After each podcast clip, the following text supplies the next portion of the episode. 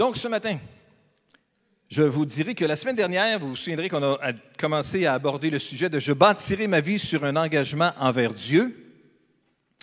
Et euh, on a traité particulièrement de euh, l'importance des choix dans nos vies, l'importance que nos choix ont sur notre entourage et l'importance que ces choix-là ont pour notre vie spirituelle aussi.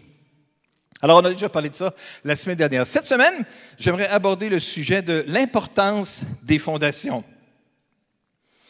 L'importance des fondations. Parce que dans toute construction, les fondations sont essentielles à la réalisation de l'œuvre finale. Hein. La maison n'est pas la maison si elle n'est pas d'abord assise sur des bonnes fondations, ou la maison ne restera pas une belle maison si elle n'est pas assise sur des bonnes fondations.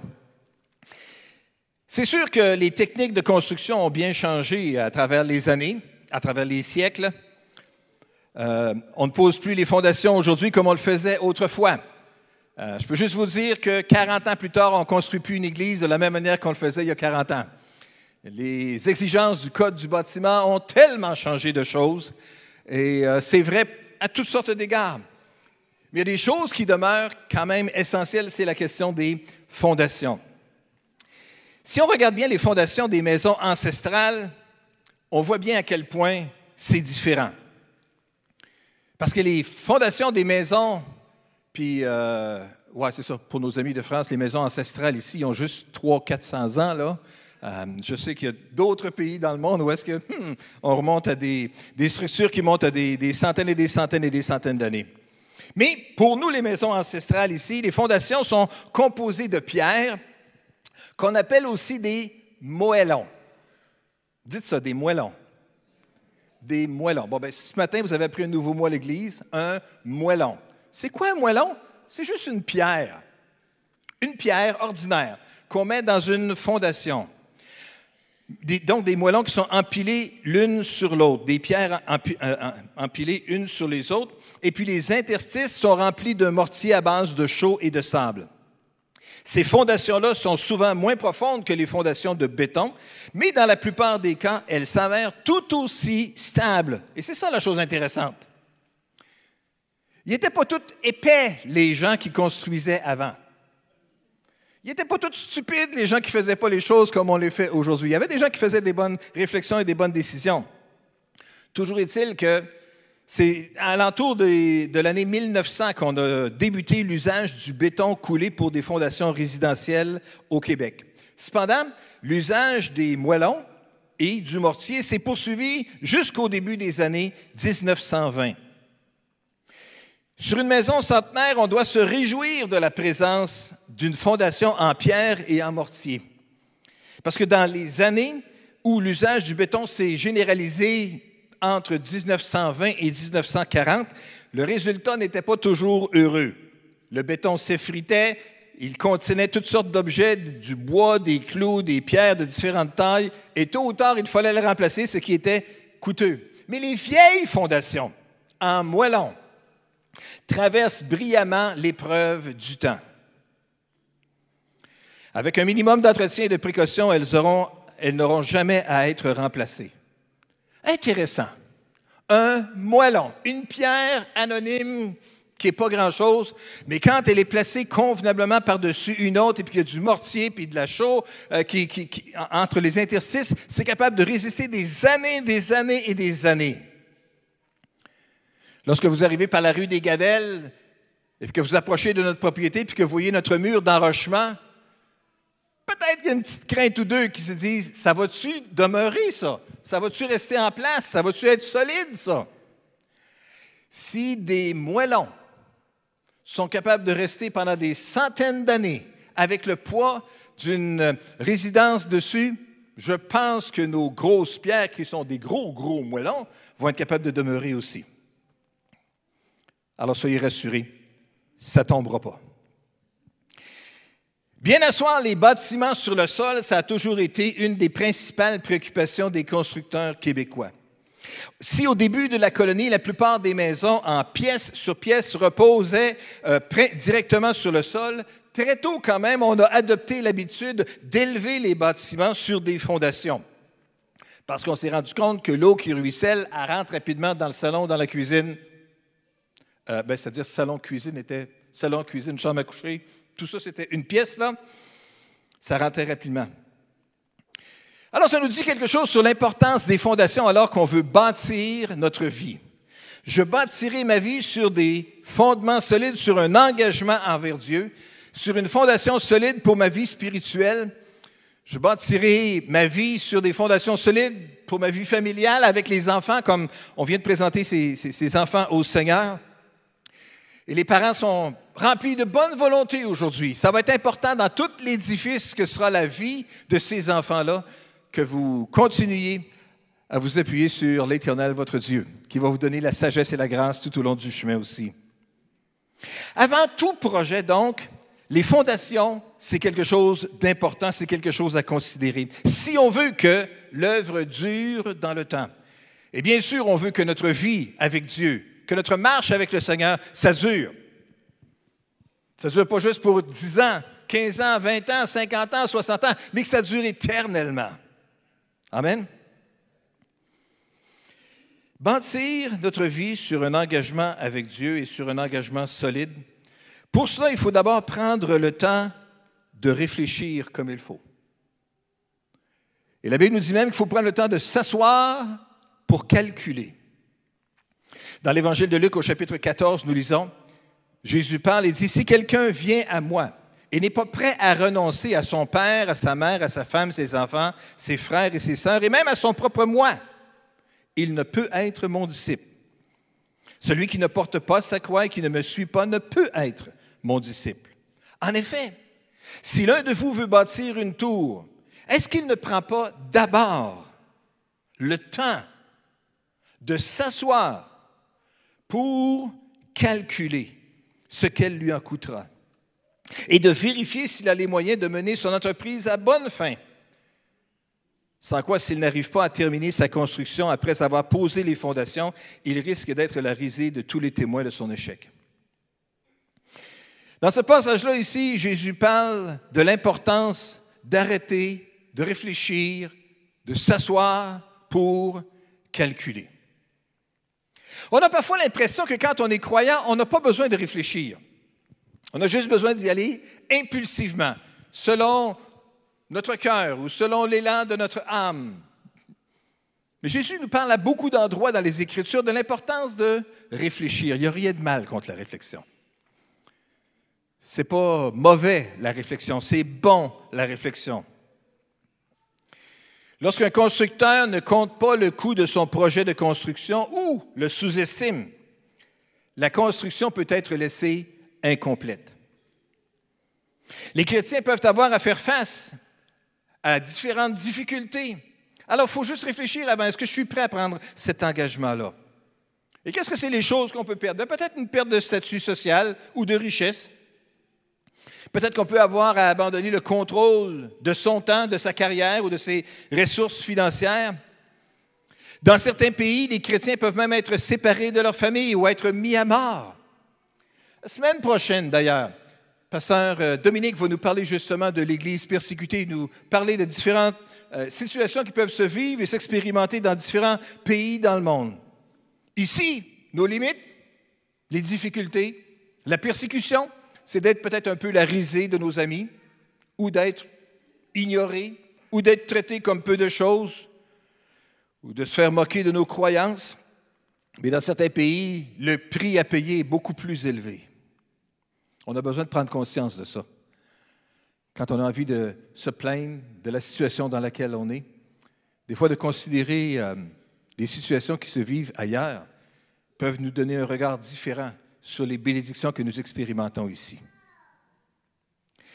Suivre Jésus ne veut pas dire une vie exempte de troubles, mais nous devons compter avec soin le coup avant de devenir un disciple de Jésus, avant de s'enligner ou d'enligner notre vie. Le contexte du passage que nous venons de partager, quand Jésus dit, si quelqu'un vient après moi, bon, on n'est pas prêt à renoncer, prendre le temps de s'arrêter et de calculer. Le contexte donc de ce passage-là, c'est lorsque Jésus quittait la maison d'un pharisien où il avait été invité pour un repas. Et la Bible nous dit que, alors qu'il sortait de là, il y avait des grandes foules qui le suivaient. Mais Jésus n'était pas impressionné par leur enthousiasme. Parce qu'il savait qu'il y en avait certains qui voulaient voir des miracles. D'autres avaient entendu dire qu'il nourrissait ceux qui avaient faim. Puis il y en avait d'autres qui souhaitaient peut-être qu'il renverse l'autorité, la domination des Romains sur Israël à l'époque. Alors, pour différentes raisons, il y avait des gens qui suivaient Jésus, qui espéraient que Jésus puisse amener la délivrance d'une façon ou d'une autre, ou une bénédiction d'une façon ou d'une autre. Mais dans cette affirmation que Jésus fait ici, il clarifie la situation qu'à l'égard d'être son disciple, d'être quelqu'un qui va le suivre. Jésus est beaucoup plus intéressé par la qualité de l'engagement que par la quantité de ceux qui le suivent. Avez-vous bien compris? Quand Jésus veut parler de ce que c'est être un disciple, il est beaucoup plus intéressé par la qualité de l'engagement que nous prenons à son égard après avoir pris le temps de calculer et de réfléchir qu'à la quantité de personnes que ça pourrait représenter. C'est sûr que humainement, de voir un grand nombre de personnes qui s'ajoutent, c'est réjouissant. Mais Jésus, avant de se réjouir par les grandes foules qui le suivaient, voulait mettre les règles claires concernant ce que c'était d'être un disciple. Un disciple, c'est quelqu'un qui apprend, quelqu'un qui s'attache à son enseignant afin d'apprendre un métier ou un sujet particulier. C'est quelqu'un qui apprend en voyant et en faisant. Le mot le plus proche de disciple aujourd'hui, dans notre contexte, ça pourrait être un, apprenti. Un apprenti. On utilise un petit peu moins ce terme-là aujourd'hui. On utilise plutôt des, des badges, des petits cartons euh, plastifiés en formation. Il y en a beaucoup de en formation. Hein? Ce n'est pas leur nom. C'est juste pour nous aider à être un petit peu plus patients avec la personne à la caisse qui est plus lente ou qui se mêle. C'est juste pour euh, pas douter des informations qu'ils pourraient nous donner sur la qualité de certains appareils électroniques, quelque chose comme ça qu'on veut acheter, mais on veut juste avoir un deuxième avis. Peux-tu demander à ton formateur, s'il vous plaît, puisque tu es en formation, de venir dire qu'est-ce qu'il en pense? Hein? Formation. Un disciple, c'est quelqu'un qui est en formation, c'est quelqu'un qui suit Jésus, qui vit avec Jésus, qui voit Jésus agir, qui voit Jésus faire des choses.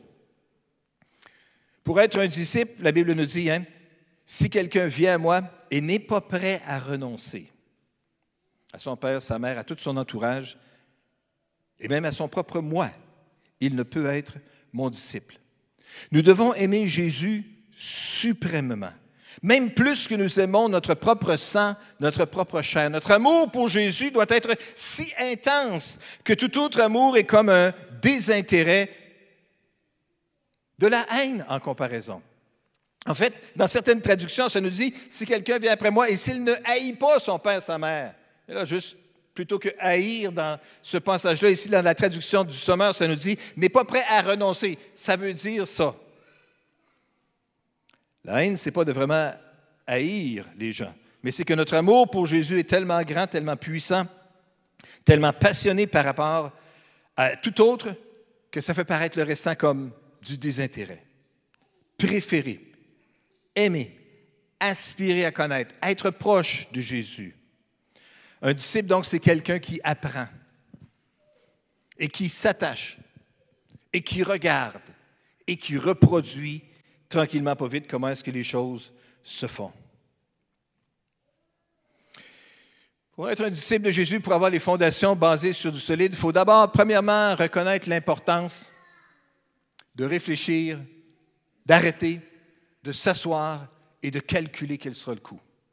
Premièrement, réfléchir au coût qu'il y aura à faire. Deuxièmement, pour être capable de bâtir notre vie sur un fondement solide, il faut s'assurer de, poser des fondations sur du solide.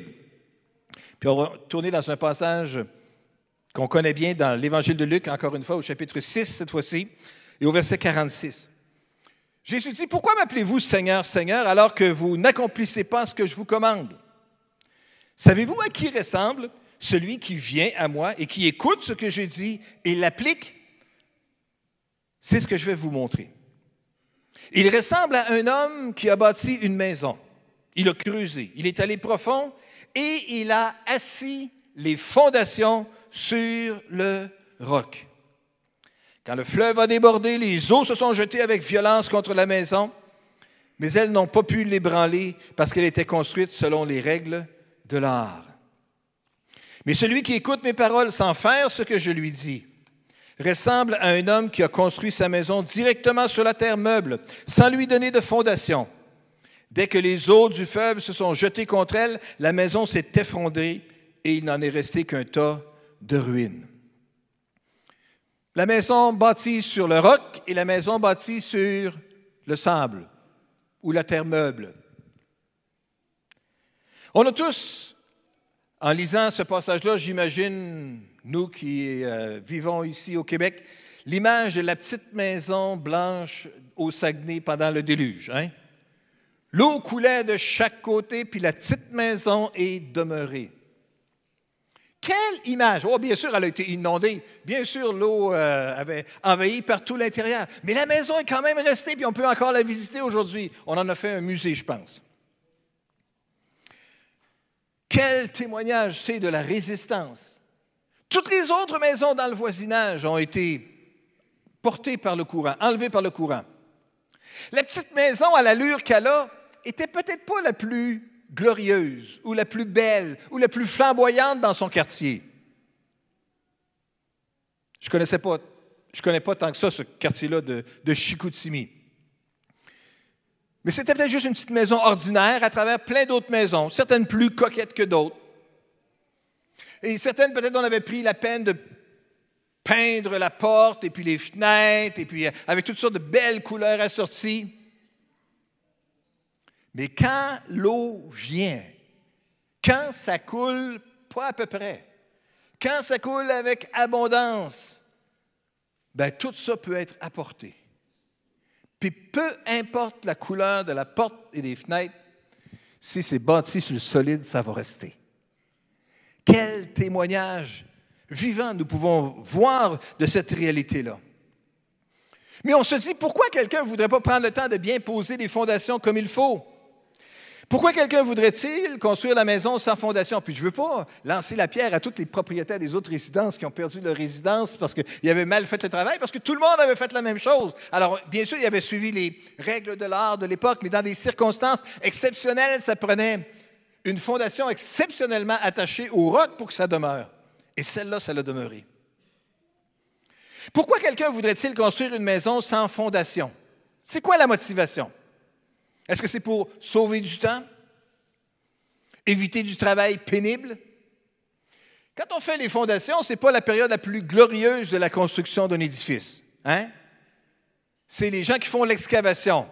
Alors, c'est la boue, c'est des brassages de terre, découvertes peut-être. On n'espère pas des découvertes historiques parce que là, ça veut dire que tout arrête à ce moment-là pour venir les gens de la culture et tout ça. Ce n'est pas une bonne idée. On veut savoir d'où on vient, mais à un moment donné, c'est correct aussi. Hein? Heureusement, Dieu merci, on n'a pas eu besoin de faire ça ici. Notre Église partenaire, avec qui on avait un partenaire pendant plusieurs années à, Toronto, à Agent Court, lorsqu'ils ont voulu agrandir leur Église, à un moment donné, ils sont arrivés justement sur euh, la découverte de certains artefacts. Tout est arrêté pendant des années pour faire venir les gens de la culture et découvrir qu'est-ce que c'était, puis je ne sais pas que c'était les détails des artefacts, mais sans aucun doute, c'est quelque chose de fort utile pour la compréhension du développement de la grande région de Toronto. Éviter un travail pénible, un travail qui n'est pas, pas, pas glorieux, puis tout ça. La, la pépine qui travaille à faire l'excavation. Ou peut-être c'est tout simplement juste pour avoir un accès plus rapide au plancher. Pas besoin d'avoir des escaliers si la maison n'est pas surélevée. Si on est sur le bord d'un océan, par exemple, on a accès directement à la plage. Si on est sur le bord de la mer Méditerranée, on est capable de rapidement se rendre sur le bord de la plage. Ça serait merveilleux. Hein? Peut-être ont-ils jamais entendu parler qu'il y avait des tempêtes violentes qui pouvaient venir contre la maison. Ou peut-être le constructeur évite-t-il d'écouter les prévisions météorologiques. Ce que je ne sais pas, ça ne me dérange pas. Hmm, mais c'est parce que des fois, ce n'est pas toujours une bonne idée de ne pas savoir. Ou peut-être est-ce qu'on croit juste bêtement, simplement que le désastre ne peut jamais nous arriver à nous autres? Ça arrive à d'autres personnes, loin, loin, dans des pays lointains, tout ça, là. Eux autres, il arrive toutes sortes de situations, mais nous autres, qui s'intéresse à ce qui nous arrive? Hein? Peu importe la raison, la vérité ici, c'est que celui qui construit sans fondation ne voit pas plus loin que le bout de son nez. Il sera désappointé, il sera désolé certainement un jour ou l'autre. Et savez-vous quoi? Obéir à Dieu, c'est construire une maison sur une fondation solide qui pourra résister lorsque la tempête viendra. Parce que la tempête peut et va venir. Notre Seigneur met l'emphase ici sur l'obéissance. Ce n'est pas suffisant juste d'écouter sa parole et de l'appeler Seigneur. La vérité, c'est que nous devons obéir à ce qu'il nous demande. Parce que nous sommes tous des constructeurs de vie, de nos vies, de notre relation avec Dieu. Et nous devons nous assurer de construire avec sagesse, de la bonne manière, selon les bonnes techniques de construction que Jésus nous a enseignées. Écoutez et obéissez. Construire sur le roc, ça veut dire obéir à ce que Dieu nous demande. Construire sur le sable, c'est dire oui, oui, oui, mais de négliger d'obéir à sa volonté. Les tempêtes de la vie viennent et elles viendront. Elles sont venues. Et ça, c'est certain. La grande question, c'est comment est-ce qu'on va réagir lorsque ça, ça arrivera. Alors Jésus dit que la fondation sur laquelle nous devons bâtir notre marche, notre vie spirituelle avec lui sur le solide, c'est choisir d'écouter sa parole et puis après ça d'obéir à sa parole. Et parlant des instructions pour être disciple, on revient dans Luc chapitre 9, verset 23. Jésus s'adressant à tous dit, Si quelqu'un veut me suivre, être mon disciple, qu'il renonce à lui-même, qu'il se charge chaque jour de sa croix et qu'il me suive. Renoncer, se charger et avancer. Voilà quelle est la recette simple pour bâtir sur du solide. Renoncer d'abord à soi-même, se charger chaque jour de sa croix et suivre Jésus. Trop de chrétiens se contentent d'être des auditeurs qui vont accumuler une bonne quantité de connaissances, mais qui ne mettent jamais ces connaissances en pratique.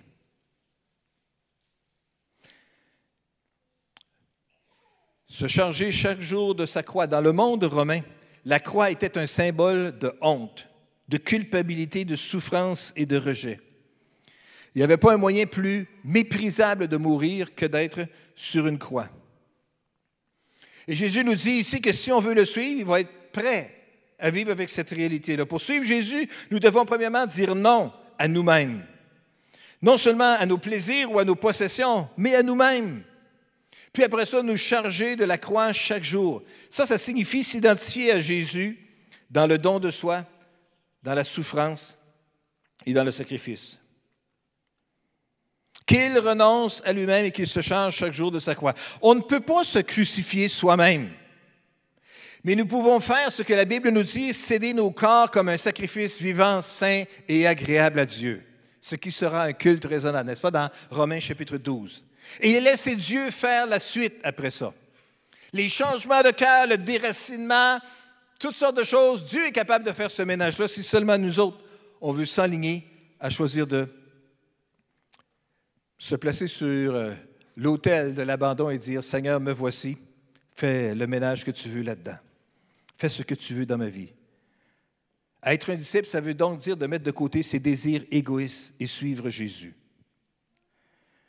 Pour les chrétiens d'aujourd'hui, ça veut dire comprendre que nous lui appartenons et que nous vivons pour servir ses plans. On parle beaucoup ces temps-ci dans la société en général de rêver et d'avoir des rêves. Quels sont tes rêves? Et ce n'est pas essentiellement mauvais de juste être capable de réfléchir, penser. Mais pour un croyant, pour un disciple de Jésus, rêve avec Jésus à l'intérieur du rêve. Rêve à tout ce que tu veux accomplir avec Jésus présent dans le centre de tout ça. Rêve à toutes les décisions que tu veux prendre dans ta vie, à toutes les carrières dans lesquelles tu veux te lancer, avec Jésus qui est impliqué dans le milieu de tout cela.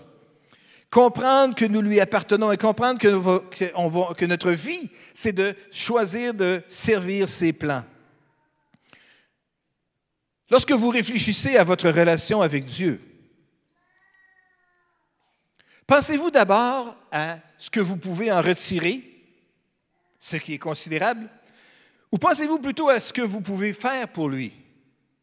Hmm. Quand je pense à ma relation avec Dieu, est-ce que je pense d'abord à tout ce que Dieu peut me donner? Et Dieu peut me donner. On a chanté comment Dieu est infiniment grand, comment son nom est glorieux, comment son nom est victorieux, comment il, peut non seulement nous pardonner nos péchés, mais après ça nous garder, nous faire grandir et accomplir toutes sortes de choses extraordinaires dans nos vies. Il peut faire ça.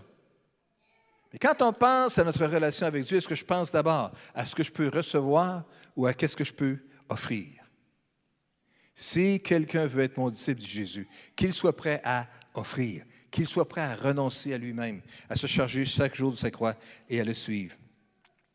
La vérité, c'est que si nous disons que nous voulons nous charger de notre croix et de le suivre, alors Jésus veut vraiment qu'on sache exactement ce dans quoi on s'embarque. Il ne veut pas avoir de fausses attentes de notre part ou d'illusions, ni de raccourcis qu'on va vouloir prendre. Il veut nous utiliser comme des pierres pour construire, pour bâtir son Église. Des pierres, quand même des petits moellons anonymes qui ne sont pas grand-chose.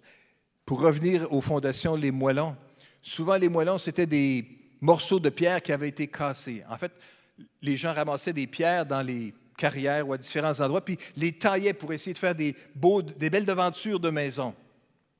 Les morceaux qui restaient, c'était des moellons. Alors on mettait ça sur des fondations. Mais c'est ça qui faisait que toute la belle façade était capable de durer pendant des années. Hmm. Peut-être vous vous dites, je ne suis pas une si grande pierre de façade, moi. Je n'ai pas, pas tant de talent, je n'ai pas tant de capacité, il n'y a pas tant de grand-chose. Mais mes amis, si vous êtes un moellon fidèle, solide, qui est capable de rester à la bonne place pendant des années et permettre la solidité de la maison, vous avez un travail extraordinaire devant Dieu. Une tâche extraordinaire. Jésus voulait clarifier la situation à l'égard d'être son disciple, que c'était vraiment l'importance, c'était la qualité de l'engagement que nous prenons avec lui. Qu'il se charge chaque jour de sa croix et qu'il me suive. Dans Luc chapitre 14, verset 26, pour revenir encore à ce passage-là, puis j'aimerais juste inviter les musiciens à revenir. Jésus dit, si quelqu'un vient à moi et s'il n'est pas prêt, s'il n'est pas prêt à renoncer à tout ce qui l'entoure, il ne peut pas être mon disciple. Renoncer à son père, sa mère, sa femme, ses enfants, ses frères, ses sœurs et même à son propre moi, il ne peut être mon disciple. Il faut donc être prêt à renoncer pour être un disciple de Jésus. Être disciple, c'est une discipline quotidienne. C'est suivre Jésus un pas à la fois, un jour à la fois. Parlant de un jour à la fois, il y avait quelqu'un qui se plaignait à un moment donné concernant les routines de la vie. Vous savez, les choses qu'on est obligé de recommencer encore et encore et encore. Hier, c'était samedi. Samedi, c'est la journée de la célébration de la balayeuse, peut-être pour certains. Vous savez-vous quoi? Il faudra encore passer la balayeuse la semaine prochaine ou dans deux semaines. Ou c'était la journée de la célébration de la cuisine. Savez-vous quoi? Tous les délicieux plats que vous allez faire, ils vont tous être mangés dans la semaine. Sauf si vous les avez congelés, puis cachés à quelque part dans le congélateur pour qu'ils restent plus longtemps. les travaux routiniers, les feuilles qu'on ramasse. Ils ne retomberont plus, celles-là. Mais il y en a d'autres qui vont pousser le printemps prochain, puis l'automne prochain, on va être encore en train de ramasser des feuilles. Il y a des choses dans la routine. Il y avait quelqu'un qui dit, le trouble avec la vie, c'est que c'est si routinier, c'est si quotidien. Il y a quelqu'un d'autre qui a répondu à ça, puis a dit, oui, mais l'une des plus belles choses de la vie, c'est qu'on peut l'apprendre un jour à la fois. Juste faire le quotidien aujourd'hui. Et après ça, on le, refera demain, et on le refera demain, et on le refera demain. Et pendant le temps qu'on vit à l'intérieur de ce quotidien-là, Dieu veut faire son travail dans nos cœurs pour être capable de nous former et que nous puissions devenir ce qu'il souhaite que nous puissions devenir. Est-ce qu'on peut juste prier ensemble ce matin? Seigneur, nous voulons juste te bénir aujourd'hui pour ce privilège que tu nous donnes de pouvoir nous tenir ensemble autour de toi et autour de ta parole et entendre à nouveau ces exigences que tu places devant nous concernant notre marche avec toi et concernant ce que tu souhaites pour nos vies. Les exigences que tu établis pour que nous soyons des, disciples, des disciples de Jésus. Renoncer à soi-même, se charger chaque jour de notre croix et avancer. Seigneur, je veux te prier maintenant que tu puisses prendre cette parole et l'appliquer à chacune de nos vies. Jésus, tu sais où nous sommes. Tu sais comment nous sommes faits.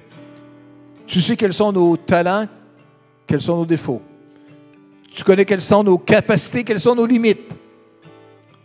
Mais avec la composition unique que nous avons, Seigneur, tu veux faire de nous des instruments utiles pour ton royaume.